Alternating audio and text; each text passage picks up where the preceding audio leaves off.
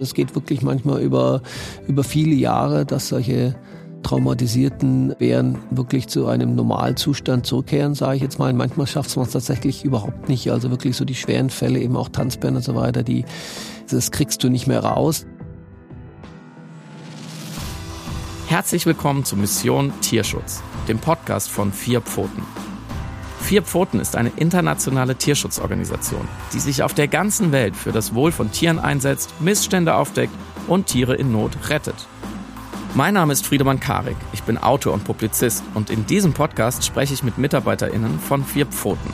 Die erzählen hier von wirklich spektakulären, waghalsigen, aber auch berührenden Tierrettungen, die die Stiftung in den letzten Jahren durchgeführt hat. In dieser Folge geht es um eine Braunbärin namens Dushi. Die hat in einem Zoo in Albanien gelebt, der mal als der schlimmste Zoo Europas bezeichnet wurde. Und Vier Pfoten hat sich dafür eingesetzt, dass dieser Zoo geschlossen wird. 2018 haben sie dann die Bären und die anderen Tiere, die dort gehalten wurden, befreien können und in ein neues, besseres Zuhause gebracht. Schon seit vielen Jahren engagiert sich Vier Pfoten in Albanien und anderen Balkanländern für den Tierschutz, insbesondere für die Rettung von Bären. In dieser Region war es nämlich lange üblich, dass Menschen in den Wäldern Bären einfangen und sie anschließend als Attraktion halten, um mit ihnen Geld zu verdienen. Auf diese Weise ist vermutlich auch Dushi in diesem schrecklichen Zoo gelandet. Von der, wie wir hören werden, ziemlich nervenaufreibenden Rettungsmission erzählt uns jetzt Carsten Hertwig. Er hat diese Rettung intensiv begleitet. Carsten arbeitet schon seit 18 Jahren bei Vier Pfoten und heute leitet er die Wildtierschutzzentren, die die Stiftung aufgebaut hat. Diese Schutzzentren bieten Wildtieren, die nicht mehr in der Wildnis leben können, ein artgerechtes Zuhause. Dazu gehören auch mehrere Bärenwälder in ganz Europa. In einem dieser Bärenwälder lebt mittlerweile auch die Braunbärin Dushi. Und damit, hallo Carsten. Hallo. Wie hast du zum ersten Mal von diesem schlimmsten Zoo Europas in der albanischen Stadt Vier erfahren? Also wir sind seitens Vier Pfoten richtig aktiv in Albanien geworden im Jahr 2015. Ich selbst tätig eben schon seit 2005 für Vier Pfoten, äh, habe mich intensiver auch mit Albanien beschäftigt seit 2010. Aber da waren die grundsätzlichen Rahmenbedingungen einfach nicht gegeben, da intensiver etwas zu tun. 2015 haben wir dann auch mit der Regierung Kontakt aufgenommen und haben in dem Zuge einfach auch erstmal statistische Erhebungen vorgenommen hinsichtlich Bärenhaltungen in Albanien. Das ist erstmal notwendig auch. Ähm, das gab es auch nicht bis dahin. Und da ist eben auch der Zoo 4 äh, aufgetaucht, der neben einer Bärin aber eben auch andere Tiere untergebracht hat. Dieser Zoo hatte, glaube ich, einen ja, interessanten Namen. Der hieß, glaube ich, Safari Park. Ja, das ist üblich in so kleinen Städten und so kleine Zoos, die sich dann einfach so ein bisschen auch so marketingtechnisch benennen. Safari Park hatte mit Safari in dem Sinne überhaupt nichts zu tun. Manchmal ist es auch verbunden eben auch mit ähm, gewissen Amusements, also mit irgendwelchen äh, Boxautofahren oder Karussells und so weiter. Das sind im Grunde genommen äh, nichts anderes als wirklich kleine Zoos, die wirklich einfach unglaublich alleine schon deswegen ähm, nicht tiergerecht sind, weil sie unglaublich wenig Platz haben für die Tiere. Also ihr habt recherchiert, ihr wart mit der Regierung in Kontakt, ihr hattet dann irgendwann die Informationen, da gibt es diesen Zoo in Anführungszeichen. In welchem Zustand war, war Dushi, die Bärin, als du sie zum ersten Mal gesehen hast? Wie kam sie dir vor? Also eine relativ junge Bärin, auch eine kleine Bärin und sie hatte auch eine Pfote schon verloren. Wir wussten noch nicht warum, es waren dann auch falsche Geschichten im Umlauf. Das war schon schlimm und dann eben sehr räudig, sagen wir mal, das Fell, ja abgemagert und unglaublich äh, nervös ist der falsche Ausdruck, aber eben so dieses sogenannte Stereotypien war eben sehr, sehr groß. Also dass sie wirklich ständig von einem Punkt zum anderen läuft, links, rechts, den Kopf ständig winkt und so weiter. Also sie war in der Hinsicht unglaublich wirklich gestresst, aber dauerhafter Stress. Die war eben wirklich in einem kleinen ja, Metallkäfig untergebracht, ohne wirkliche Bademöglichkeit und mit rostigen Zäunen. Auch die Sicherheit war im Grunde genommen nicht gegeben. Es war wirklich katastrophal und so im Grunde genommen sahen alle Tiere aus. Ja, sie waren unglaublich gestresst oder eben auch phlegmatisch und ja, in einem sehr schlechten Zustand. Wie viele Tiere ungefähr waren da? Also wir hatten zusätzlich dann noch auf der Liste neben der Bären Dushi drei Löwen, ein Rotfuchs, ein Zebra und noch drei weitere Huftiere. Mhm. Und genau, die wir eben auch alle da rausgeholt haben. Und hattet ihr da Informationen über diese Tiere? Gab es da Papiere, wer, wer der Besitzer ist oder war das alles völlig äh, in der Grauzone? Also wer der Besitzer ist, wusste man von Anfang an, klar. Aber hinsichtlich Papiere, und so weiter, ähm, lag überhaupt nichts vor. Also im Grunde genommen war der in dem Sinne auch gar nicht registriert. Und mhm. ähm, da sind wir beim entscheidenden Punkt. Also als, als wir nach Albanien im Rhein sind, dann haben wir natürlich mit der Regierung als erstes verhandelt, dass ähm, Tiere, die zur Schau gestellt werden, im Grunde genommen registriert werden müssen. Erstmal die Einzeltiere und auch der Besitzer, der ähm, sie öffentlich zur Schau stellt, auch eine Genehmigung haben muss, also eine Zugenehmigung. Und beides lag natürlich nicht vor. Dusche geht's gut heute, das können wir schon mal vorausnehmen. Darüber sprechen wir gleich, über den Bärenwald Müritz, wo sie dann zum Glück äh, gelandet ist. Jetzt kann ich mir vorstellen, dass es unheimlich viel Arbeit ist, im Vorhinein diese Zoos zu identifizieren, dann mit der Regierung zu sprechen. Also über welchen Zeitraum sprechen wir da, bis ihr dann endlich Zugriff hattet, um den Tieren helfen zu können? Der erste Schritt ist eigentlich immer mit der Regierung zu kooperieren. Also wir haben dann erstmal verhandelt, haben ein MOU, also so ein Memorandum of Understanding unterschrieben mit der Regierung, die uns eben auch gebeten haben, ihnen zu helfen. Weil im Grunde genommen ist es ja so, dass die Regierung verpflichtet ist, Gesetze zu schaffen und das ist halt vor allem das Wichtige auch dann umzusetzen. Und ähm, da hapert es in Albanien eben auch gerade im Tierschutz gewaltig immer noch, aber da haben wir schon einiges erreicht, weil eben auch da was verbessert wurde hinsichtlich der Registrierung der Tiere, der Haltung der Tiere und so weiter. Und die Liste, die war lang. Also wir haben insgesamt in Albanien also über 30 Bären registriert. Also wir haben uns fokussiert auf die Bären, die teilweise auch als Tanzbären noch ähm, am Strand aufgefunden wurden oder eben vor allem in Restaurants auch als Attraktion. Mhm. Und da ging es eben auch nur um Bären. Und dann haben wir konkret angefangen, eben auch uns um die Fälle zu kümmern. Und der Zoo 4 war tatsächlich, sagen wir mal, von unserer Prioritätenliste ziemlich weit hinten. Und zwar aus dem Grunde, weil A, der Eigentümer ganz schwieriger Kandidat war, sage ich jetzt mal. Und zweitens mal eben auch das Problem komplexer war, weil es eben sich nicht nur um ein oder mehrere Bären handelte, sondern eben auch um andere Tiere. Und äh, wir natürlich auch Lösungen schaffen mussten für die anderen Tiere. Wir haben also ähm, 2015 dann angefangen, erste Restaurantbären zu retten, äh, Tanzbären zu retten.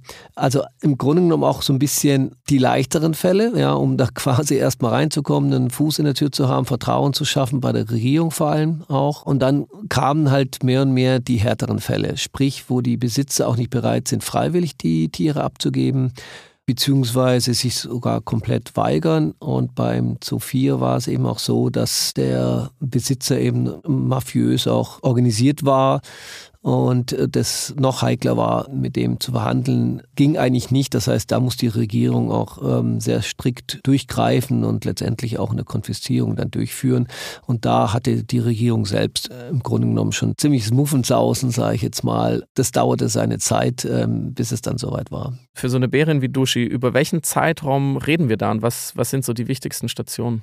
Also es können Jahre werden. Ja, das ist wirklich von bis. Ich, ich hatte eine Haltung in Serbien, die habe ich zum ersten Mal recherchiert, auch undercover. Das war ein Zirkus, der nicht mehr reisen durfte und da waren Bären drin. Das habe ich 2010 zum ersten Mal gesehen und gerettet haben mir sie 2017.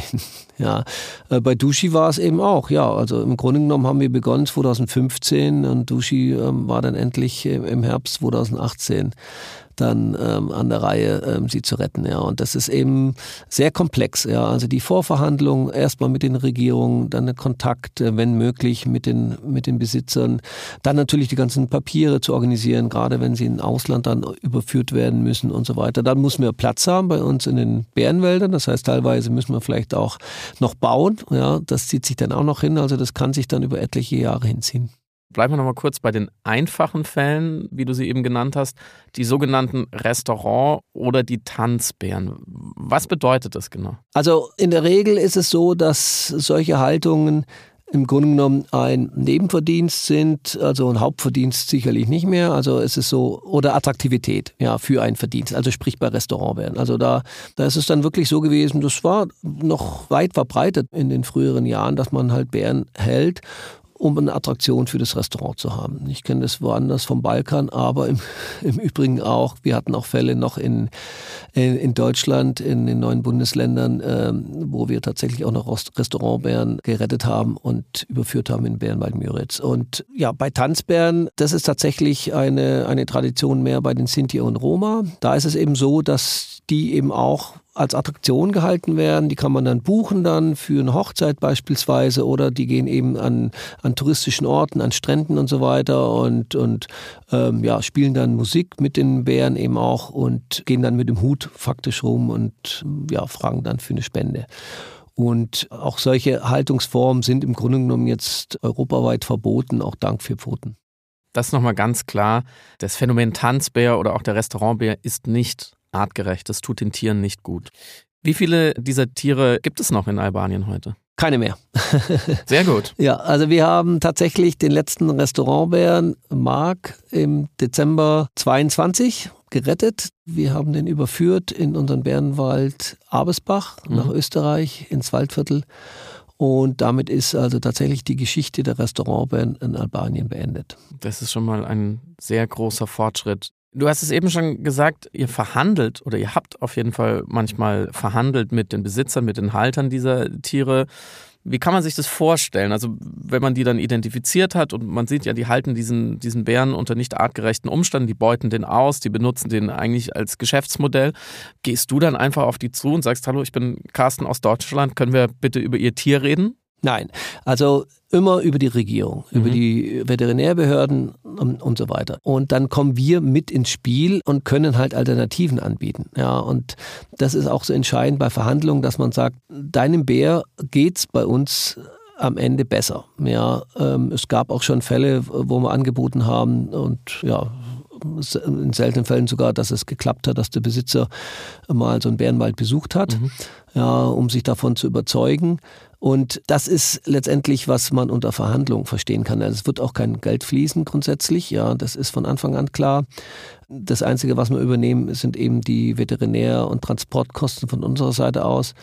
Und von Behördenseite muss der Druck dann wirklich auch klar kommen, dass er einsieht, okay, ich gebe den Bär freiwillig ab. Aber es geht sicherlich auch um Vertrauen und um Beziehungsaufbau, oder? Also es hilft schon, wenn jemand wie du mit dem Halter sich hinsetzen kann und vielleicht auch mal einen trinken und erklären, so von Mensch zu Mensch, das kann doch nicht dein Ernst sein. Absolut. Also es ist auch teilweise so, wir sprechen es auch teilweise mit Regierungsvertretern dann ab, dass wir alleine hingehen. Also eben, ich war auch dann eben auch häufig dabei und ja, wie du eben sagst, da kann dann auch mal der eine oder andere Raki dann getrunken werden, auch schon am Vormittag. Da muss man dann gewappnet sein, um tatsächlich Vertrauen aufzubauen, um eben auch, ja, einfach zu erklären, dass wir jetzt nicht so die Bösen sind, dass wir auch Verständnis haben. Es ist, man muss auch wirklich sagen, dass jetzt die wenigen Besitzer wirklich so als äh, Scheusale, äh, mhm. sagen wir mal, darzustellen sind. Ja, also die, die lieben ihre Tiere, ja, sie wissen es halt häufig nicht besser, wollen es nicht wissen, klar, sie, sie verschließen auch die Augen davor.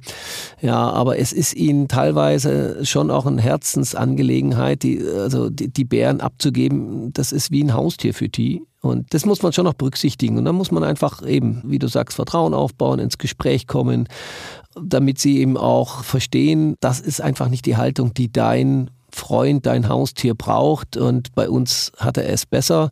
Und wie gesagt, du kannst ihn jederzeit besuchen beispielsweise, was halt manchmal nicht realistisch ist, dann von der Entfernung her, manchmal tatsächlich schon. Und natürlich dann auch immer langsam den gemäßigten Druck dann aufbauen. Wenn du nicht freiwillig abgibst, dann wird sowieso irgendwann die Konfiszierung kommen zu Dushi, der Bärin aus dem sogenannten Safari Park 4. Du hast vorhin schon angedeutet, da waren die Verhandlungen mit dem Besitzer, mit dem Betreiber dieses Zoos nicht ganz so einfach. Warum nicht? Also für Pfoten hat persönlich überhaupt nicht mit ihm verhandelt. Das war gar nicht möglich. Wie ich ein bisschen erklärt habe, dass wir teilweise sogar ohne den Regierungsvertretern hingehen und verhandeln, das war hier genau andersrum, weil da war überhaupt kein Rankommen. Und die haben natürlich trotzdem Druck gemacht, der Regierung Druck gemacht. Und irgendwann war dann der Punkt, wo sie gesagt haben, okay, also wir können hier nicht mehr die Augen verschließen, wir müssen jetzt handeln. Und das war ein Riesenschritt, weil der Besitzer eben auch mafiös ähm, strukturiert ähm, ist und ja, gerade auf regionaler Ebene auch eine, eine Person ist, die einfach Einfluss hat und die auch gefährlich sein kann. Der hat dann auch ähm, uns, als wir dann wirklich kamen mit Regierungsvertretern und es waren auch ein Haufen Medien dabei, hat uns auch natürlich nicht reingelassen. Ja, war auch erst gar nicht da, aber der Leiter von dem Zoo hat sich eben geweigert und ja, also da mussten wirklich noch stundenlang Verhandlungen erfolgen, bis quasi die Tore geöffnet wurden.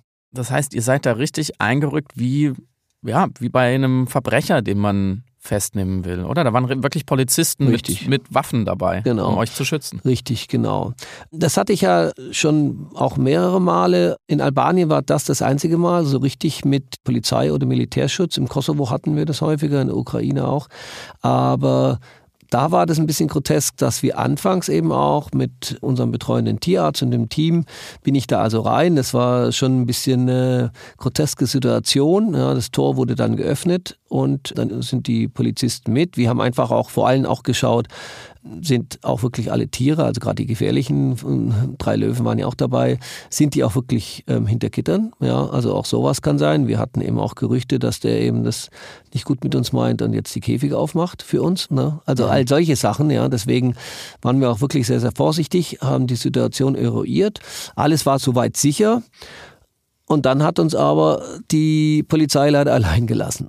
Während als, ihr noch dort wart. Während wir dann, als wir dann erst angefangen haben, waren wir dann doch, also die Polizei war draußen, aber hat uns quasi keinen Schutz gegeben, als wir im Zoo waren. Und es ist ja so, die Tiere müssen betäubt werden, müssen behandelt werden, müssen dann raustransportiert werden. Teilweise ist es auch so eng, dass die Transportkäfige nicht direkt am Käfig stehen. Ja, das sind alles ja auch so, so Sicherheitsaspekte. Ja, und dann, wenn man dann eben gestört wird, was der Fall war, wo der Besitzer plötzlich kam, oder der Eigentümer und dann eben da plötzlich wild auf uns eingeredet hat und so weiter. Das war dann auch nicht witzig. Und ja, da hat uns schon ein bisschen mehr die Unterstützung der Polizei gefehlt. Wie geht man mit so einem Tier dann um, dem man ja nur Gutes will? Also wie, wie rettet man sie dann? Gut, also dadurch, dass es so ein unglaublich kleiner Käfig war, war die Betäubung kein Akt. Es ging bei Duschi relativ einfach. Es war eben auch kein Kraftakt, sage ich jetzt mal. Die war relativ leicht. Wir haben da schon ganz andere Bärenkaliber mit, mit acht Mann da rausziehen müssen. Also da, da reichten locker sechs Mann. Und dann hat man sie untersucht. Man konnte jetzt bei der Pfote nicht feststellen, jetzt was es war. Die, die, die Wunde war schon längst zugewachsen. Dann hat sie Infusion gekriegt erstmal und dann nehmen wir immer Blut ab, Fell, Kotprobe, um erstmal dann einzuschicken und zu untersuchen, ähm, was sie eventuell an Krankheiten hat und äh, Infektionen. Und dann kam sie in den Transportkäfig und dann wird sie auch, kriegt sie das Gegenmittel, dass sie wieder aufwacht, weil wir Tiere grundsätzlich immer nur transportieren äh, im wachen Zustand.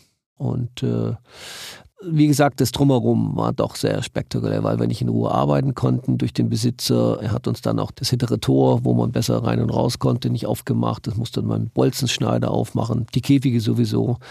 Ist auch manchmal fraglich, ob sie überhaupt jemals noch die, die Schlüssel haben von den, von den Schlössern. Ja, die kommen da einmal rein und kommen dann nie wieder raus in ihrem Leben. Das hat man auch häufiger. Also Bolzenschneider ist bei so einer Rettung Rüstzeug. So. Also das war schwierig, das drumherum. Ja, und mhm. der Besitzer, äh, kann ich mich auch erinnern, er war dann zum Tierarzt, war noch relativ freundlich. Den hat er sich schon ein bisschen versucht als Freund zu machen, aber gegenüber uns von Vier Pfoten äh, war er doch schon sehr aggressiv und da war die Anspannung schon sehr groß. Unser albanischer Kollege vor Ort, der ist auch bei der Rettung selbst nicht dabei gewesen, weil er tatsächlich einfach auch äh, Regression gefürchtet hat für sich und seine Familie dann im, im Nachhinein. Ja, das war dann schon auch ein klares Zeichen. Also da halte ich mich zurück, weil das ist mir zu gefährlich. Ich kann mir vorstellen, also gerade natürlich auch für die albanischen Kollegen, äh, die da nicht so leicht raus können, aber auch äh, für dich, wenn man über Wochen und Monate da in dem Land ist und weiß, das sind mitunter auch äh, Leute, denen man sozusagen nicht nachts begegnen will. Ähm, wie viel Angst ist auch da, dabei, dass die sich sozusagen an euch rächen oder, oder verhindern, dass ihr da weiterarbeitet? Man verdrängt. Es ist auch so, dass man jetzt auch nicht monatelang in dem Land, also man ist immer wieder da, man, man, man reist wieder aus. Ja, natürlich, also ein Restrisiko könnte da sein. Es ist zum Glück in der Gesamtorganisation für Pfoten so noch keinem passiert. Es ist halt, ja, das Restrisiko, wenn man, wenn man in der Branche arbeitet. Mhm. Also die versuchen nicht, euch irgendwie abzuschrecken durch zufällige Besuche im Hotel oder sonstiges? Ist mir persönlich noch nie passiert. Okay dann äh, hoffen wir, dass es dabei bleibt. Aber also du hast schon von anderen Ländern auf dem Balkan gesprochen, du hast von der Ukraine gesprochen. Also dieses Problem, äh, Tiere, vor allem auch äh, Bären, worum es uns ja hier geht, sozusagen für ein Geschäft zu halten oder auch, äh, ich habe gelesen, als, als Training für Jagdhunde zu verwenden, das ist schon weit verbreitet. Also du hast schon wirklich viele, viele solcher Fälle, wo mitunter eben die Leute eben nicht einsehen, dass sie die Tiere jetzt abgeben sollen. Ja, wobei wir, wie gesagt, also bei Pfoten äh, auch durch unsere äh, Bärenwälder, die wir jetzt ja eben auch äh, eine Anzahl sechs verstreut haben in Europa, haben wir wirklich einfach viel erreichen können. Weil eben den Regierungen ja einfach die Alternativen ansonsten fehlen. Ja, also eine, ein Hund oder ein Pferd zu konfiszieren, das ist halt vermeintlich einfacher als ein Großwildtier. Und man merkt schon, dass sehr, sehr häufig die, die Besitzer auch dann sich überzeugen lassen. Ja, also wir hatten einen Fall in Ukraine, da ging es eben auch um einen sogenannten Kampfbären, also der im Wald gehalten wurde für die Ausbildung von Kampfhunden. Auch ganz scheußlich, das war eben so eine Tradition in der Ukraine. Aber im Grunde genommen, und das war auch ganz interessant, da war es zum Beispiel möglich, die sind tatsächlich am nächsten Tag nachgereist und haben sich den Bärenwald in Domagir bei Lviv-Lemberg angeschaut in der Ukraine.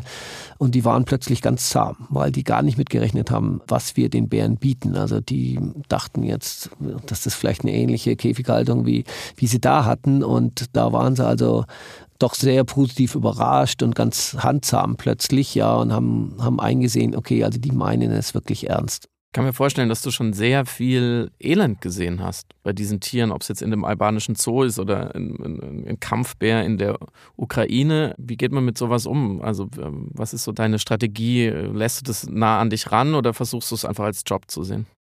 Naja, man muss schon versuchen, rational zu bleiben und Emotionen einfach zu, zu verdrängen. Sonst kannst du den Job nicht machen. Also ich hatte schon einige Kolleginnen äh, und Kollegen bei mir, die dann auch gesagt haben, also eben auch von der, von der zum Beispiel von der Pressearbeit, also die gesagt haben, nee, also das, das muss ich mir nicht nochmal antun. Mhm. Äh, da muss man einfach robust sein. Ja, also es gibt schon scheußliche Momente dann teilweise. Ja, also wir hatten in Albanien zum Beispiel einen Bär, der war eine Halskette, als er klein war, angekettet worden und der wurde immer größer und auch aggressiver, also stärker eben auch und hat sich gegen gewehrt. Dann hat man ihn in den Käfig gesperrt, aber die Kette ist dran geblieben und die Halskette und die ist reingewachsen, wie in so eine mhm. Baumrinde. Ja, das heißt, die musste man wirklich mit Skalpell schon die, die Fettschicht wirklich ab schneiden, äh, ähm, also durchtrennen, damit man die, die, diese Metallkette da rauskriegt und so. Ne? Und wenn man sowas sieht, da bin ich dann auch manchmal froh, dass ich es vielleicht auch nicht selber machen muss mhm. und äh, mal weggucken kann. Aber weißt du, das Schöne ist einfach auch, wenn du die Bären danach dann siehst und äh, wie prächtig die sich entwickelt haben. Das heißt, du hast auch neben dem ganzen Elend ja immer sehr häufig diese Happy Ends, wo, die, wo du die Bären siehst und auch manchmal Jahre später zurückdenkst, ey, wie prächtig haben die sich entwickelt. Das ist so schön zu sehen und dann eben vor Augen zu haben, wie sie gehalten wurden. Das macht äh, die Arbeit dann natürlich dann auch so unglaublich äh, ähm, Erfüllend. Erfüllend. Danke, das Wort habe ich gesucht.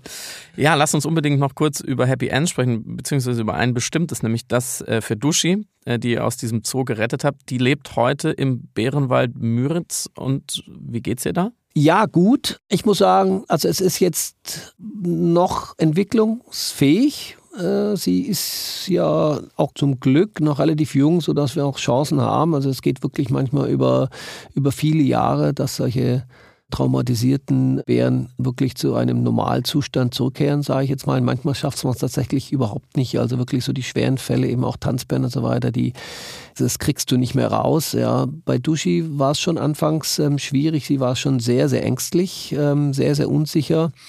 Man hat eben auch festgestellt, dann nach einer, einem halben Jahr, als sie ankam, dass sie durch einen Schuss, einen Schrotschuss ins Bein den Fuß verloren hat. Man, man hat noch Schrotkörner entdeckt. Sowas belastet natürlich dann auch, ja, weil sowas ist ja ein Dauerschmerz, ja. Sie hat sich prächtig entwickelt. Sie hat Appetit dann aufgenommen und ähm, interagiert auch dann mit anderen Bären. Aber im Moment ist sie noch alleine. Also das wird so das Nächste, dass man versucht, sie zu sozialisieren, weil das ist dann nochmal ein, ein, ein großer Schritt nach vorne und ein Zeichen dafür, dass ein Normalzustand erreicht ist, wenn ein Bär eben auch sich äh, friedlich zumindest, also eine Bärin und ein Bär zumindest sich harmonisch in einem Gehege dann vergesellschaften lässt. Mhm. Und dieses Gehege gehört, ich habe es eben schon gesagt, zum Bären Bärenwald äh, Müritz. Das ist Westeuropas größtes Bärenschutzzentrum mhm. und man kann es besuchen, man kann da hinfahren, richtig? Genau. Also man kann sich das schon vorstellen, dass das gemanagt wird wie ein großer Wildpark, nur dass wir eben nur Bären haben und die natürlich auch eine spezielle Vergangenheit haben. Deswegen auch verschiedene Bedingungen, die man so in Zoos und Wildparks eben nicht antrifft. Das heißt, äh, unsere Bären können sich jederzeit zurückziehen. Wir machen keine Besucherfütterung, keine Schaufütterung und so weiter und so fort. Wir lassen den Bären natürlich auch die Möglichkeit, wann sie immer wollen, ihre Winterruhe zu beginnen und zu beenden. Und äh, ja, wir haben aber natürlich auch viel edukative Elemente für die Besucher, um genau über die äh, Schicksale der Bären ähm, darauf hinzuweisen, äh, was noch zu tun ist und in welchen Bereichen Vier Pfoten grundsätzlich aktiv ist. In diesem Bärenwald Müritz leben aktuell äh, ein Dutzend Braunbären, die eben unter anderem aus Zoos, Zirkussen und privater Haltung gerettet wurden. Und wie es Dusche jetzt ganz aktuell geht, erfahren wir von Bianca Wölke. Die ist nämlich Tierpflegerin, arbeitet intensiv mit der Bärin seit ihrer Ankunft dort ja, und sieht sie jeden Tag. Ja, unserer Duschi geht es zurzeit sehr gut. Sie liegt gerne im Schatten und beobachtet die Besucher und das andere Geschehen. Und wenn es ihr zu warm wird, geht sie in ihrem Teich liebend gerne baden und schaut sonst noch, was so bei ihrem Nachbar Rocco passiert. Rocco ist ihr Gehegenachbar. Und da sehen wir eben halt, dass sie sehr viel Interesse an ihm zeigt. Und äh, das äußert sich darin, dass sie viel äh, am Schieber steht, der zu seinem Gehege rübergeht und man bestimmte Geräusche, Glucksgeräusche von äh, ihr und auch von ihm hört, was eben halt darauf zeigt, dass sie sich gegenseitig sehr interessant finden. Und dann sieht man sie auch ab und an, wie sie eben halt so leicht durch den Schieber eben halt durchlangen und miteinander kuscheln was sehr gute Anzeichen dafür sind, dass man vielleicht sie in naher Zukunft vergesellschaften könnte miteinander. Man sieht auch einen sehr großen Unterschied zwischen ihrer Ankunft 2019 und wie Dushi jetzt im Frühjahr, Sommer 2023 ist.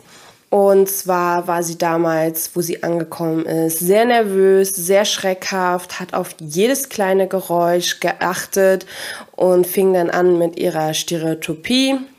Und man sieht jetzt auch, wo sie in größeren Gehege gekommen ist, dass sie sich viel wohler fühlt, viele Versteckmöglichkeiten hat nach der Eingewöhnungszeit. Sie spielt gerne im Wald, hat sich ihre eigene Winterhöhle gegraben und ansonsten ist sie einfach unser niedlichster kleiner Flauschebär, den wir haben. Soweit also der Zustand jetzt. Zum Glück, ich kann diese Fahrt in den Bärenwald nur jedem empfehlen, der eben wissen möchte, was mit den Tieren passiert ist und bedanke mich sehr herzlich, Carsten, für diese Geschichte. Gerne, ich danke auch. Ein kurzer Hinweis zum Schluss. Vier Pfoten ist eine Stiftung. Das heißt, all die Tierschutzarbeit sowie die Rettung, von denen ihr in diesem Podcast hört, sind nur durch Spenden möglich. Auch ihr könnt Vier Pfoten mit einem kleinen Beitrag unterstützen. Den Link dazu findet ihr in den Show Notes. Das war Mission Tierschutz, der Podcast von Vier Pfoten. Gehostet von mir, Friedemann Karik. Produziert von Stereotype Media.